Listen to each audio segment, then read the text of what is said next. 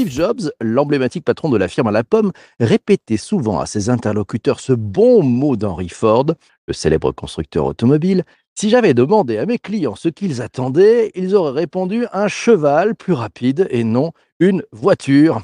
Si la blague est bonne, et si elle nous paraît très juste, alors à quoi servent toutes ces études, ces tables rondes, ces sondages de toutes sortes pour mieux comprendre le client, ses besoins, ses attentes, ses suggestions pour améliorer le service, ses idées à propos de ce que devrait faire l'entreprise pour innover en matière de produits ou de services? On demande à Steve Jobs ce qu'il en pense? La réponse est limpide. Ce n'est pas aux clients de savoir ce qu'ils veulent, c'est à l'entreprise et aux équipes de le savoir. C'est à l'entreprise d'innover, d'inventer et de proposer des produits de haute qualité, notamment en matière d'expérience client. Ok, ok, ok, mais tout le monde n'est pas Steve Jobs et tout le monde ne maîtrise pas la capacité de ce chef d'entreprise hors norme à savoir porter et mettre en œuvre avec brio une vraie vision du besoin des consommateurs. Alors, alors, on fait comment pour bien comprendre ce que veulent les clients, parfois sans le savoir et souvent sans savoir exprimer leurs réels besoins?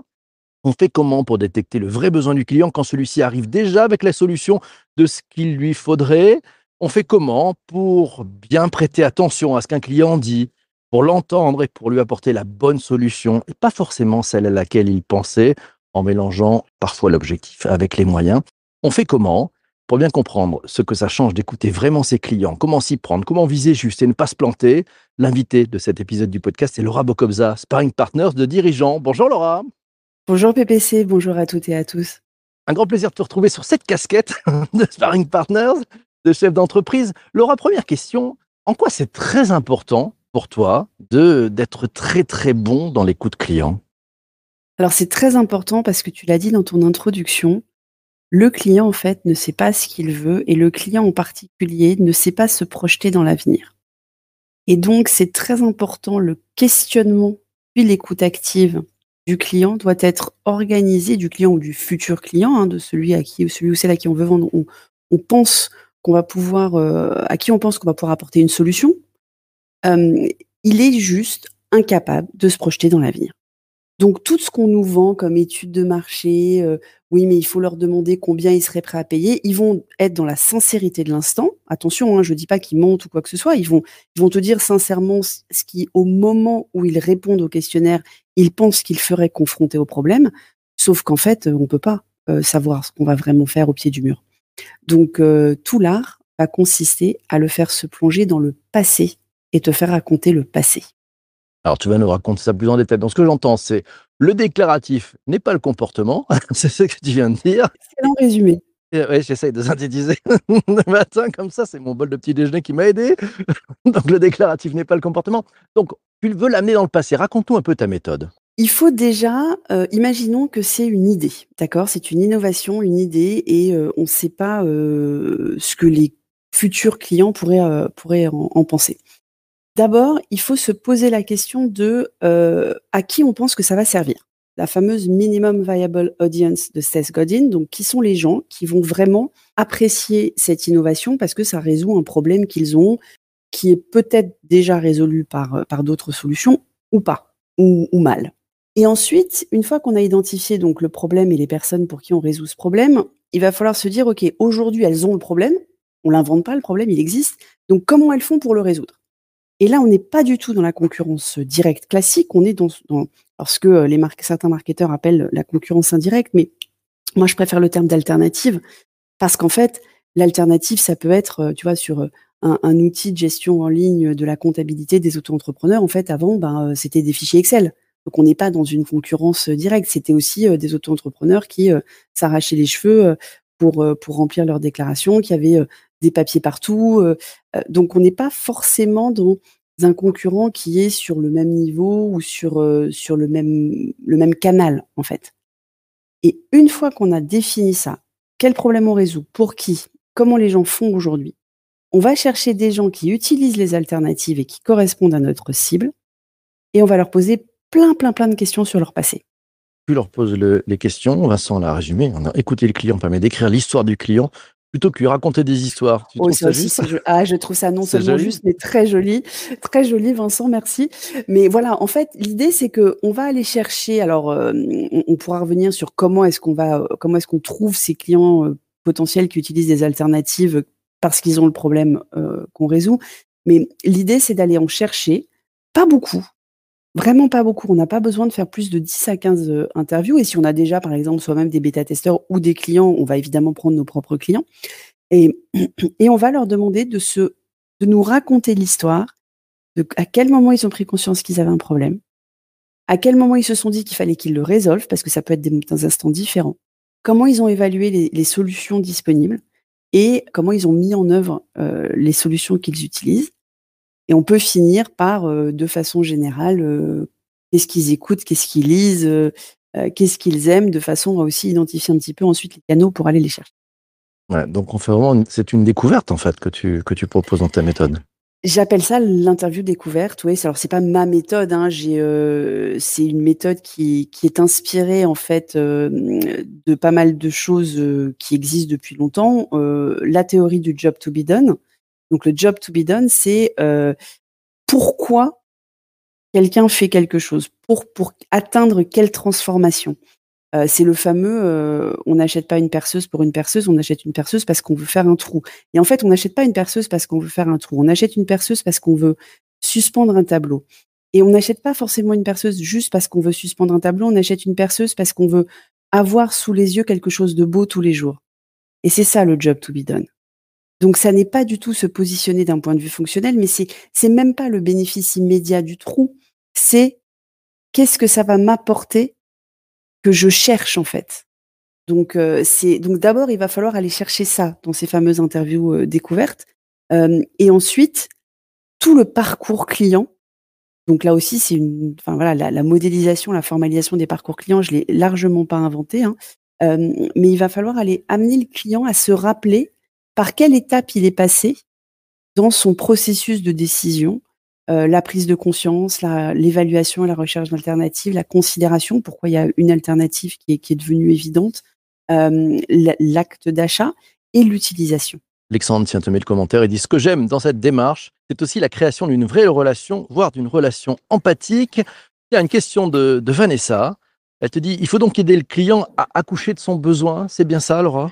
Alors oui, mais une fois qu'il a déjà une solution, c'est-à-dire que là, encore une fois, on n'est pas dans la prospective, on n'est pas dans le déclaratif de euh, est-ce que tu as un problème pour faire ça sans savoir, en tâtonnant.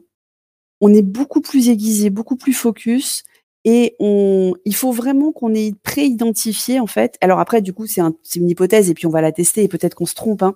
Mais, mais on est plus dans la méthode itérative de test, euh, d'hypo- de hypothèse et test dans le je vais demander à 1000 personnes euh, si elles ont tel problème et, comment elles aimeraient le résoudre. Donc euh, c'est quand même une démarche.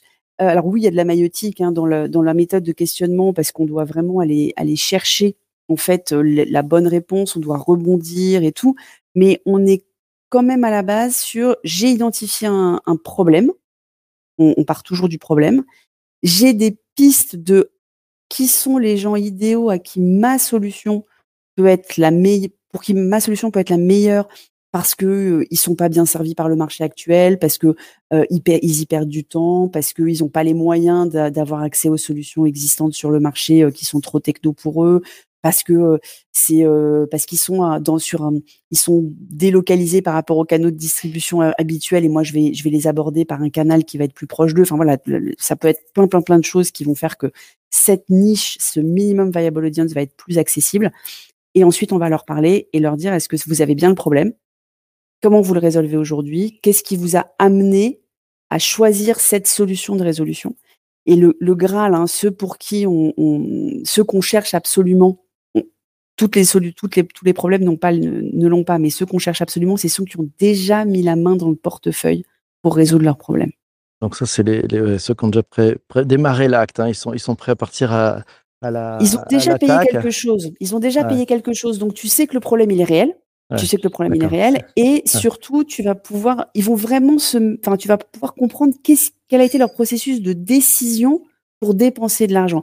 Parce qu'encore une fois, le déclaratif, si ça ne leur a pas coûté quelque chose, alors on pense argent, mais pensons prix au sens large, y compris les efforts, les déplacements, enfin voilà, tout, tout ce qui peut être, euh, ce qui peut faire partie du prix, en fait, hein, tel qu'on le définit. Euh, et, et ceux qui ont déjà dépensé quelque chose trouver, euh, pour trouver une solution à leur problème, c'est ceux pour qui le problème est vraiment important. C'est comme un psy hein, qui dit bah, il faut payer quelque chose, il faut une, il faut, il faut une peine, il faut un machin, parce que ça fait partie du, du processus. Euh, je vais te relancer un petit peu sur le, sur le sujet, justement, cette phase de découverte.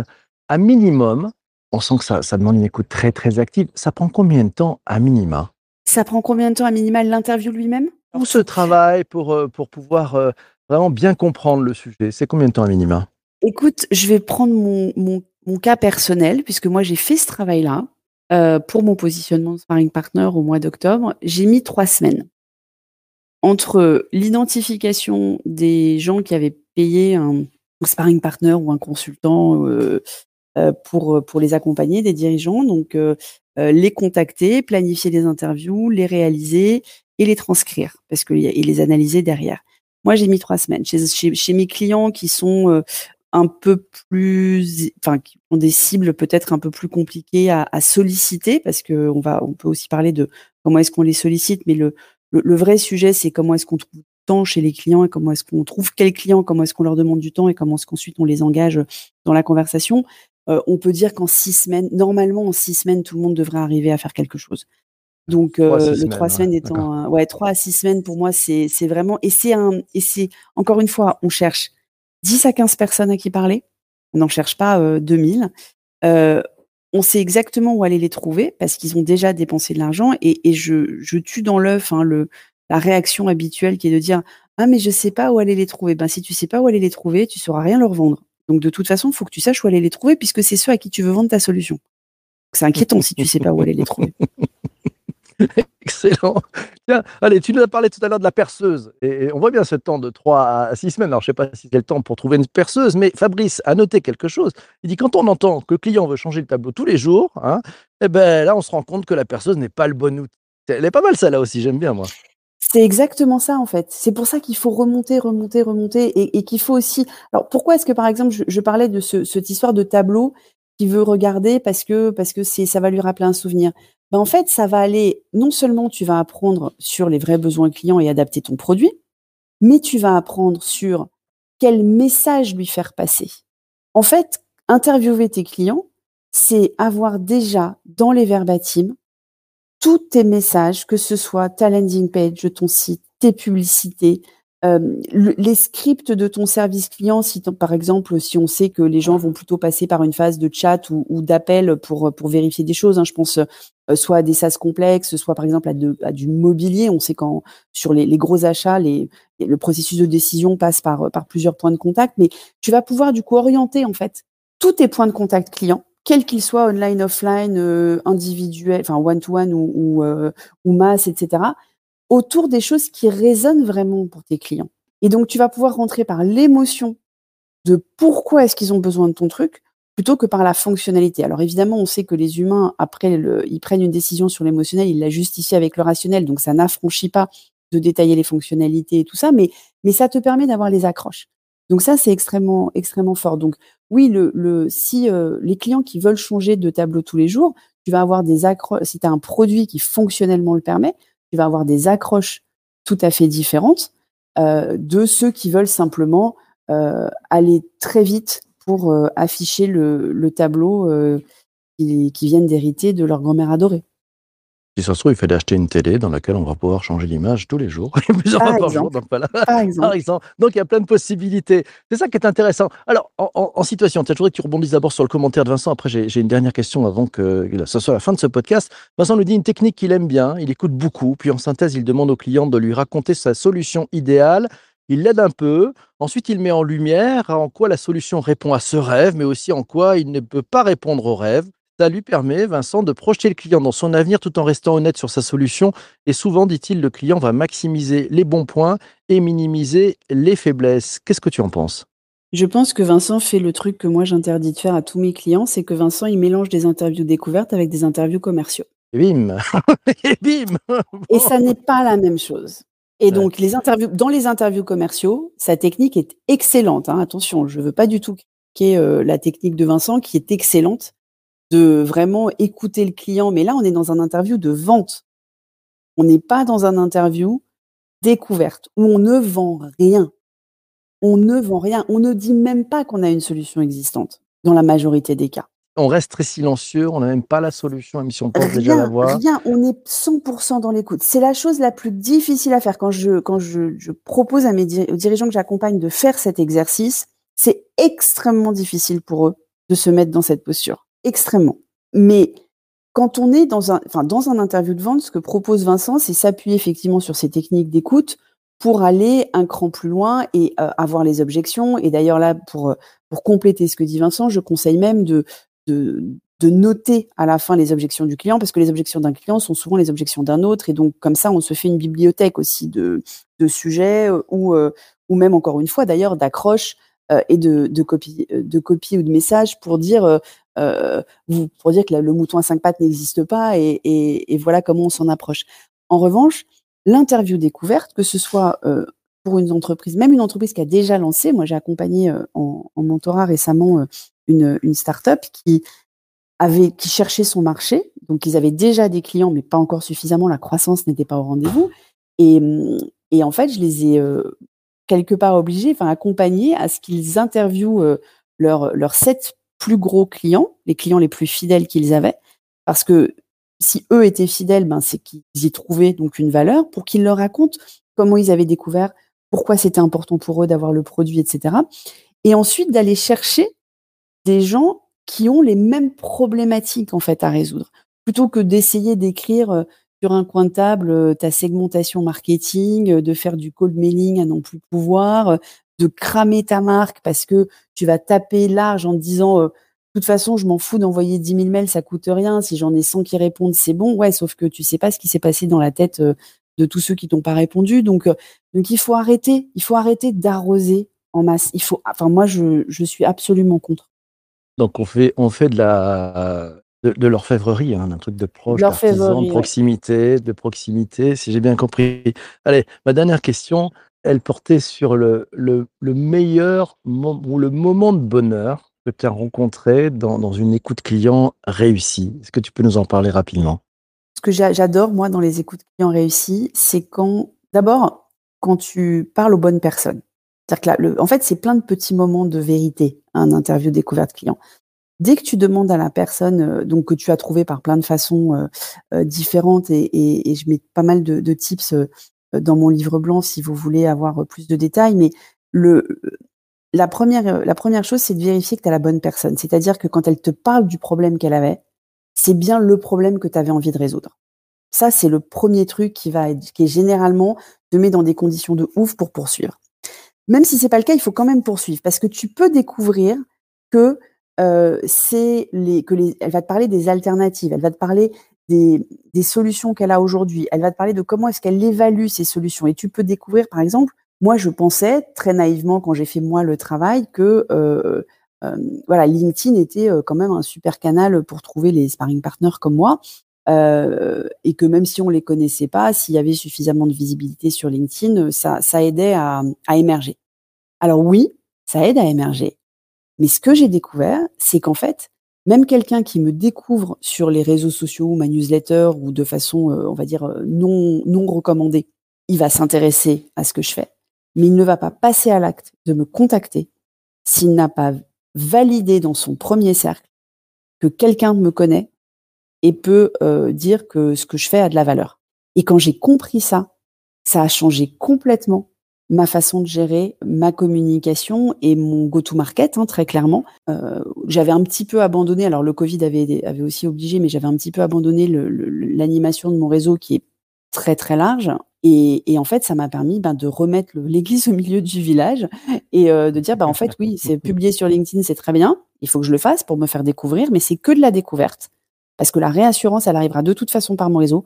Donc, je remets le focus sur le réseau et heureusement, il y a enfin à nouveau des événements physiques.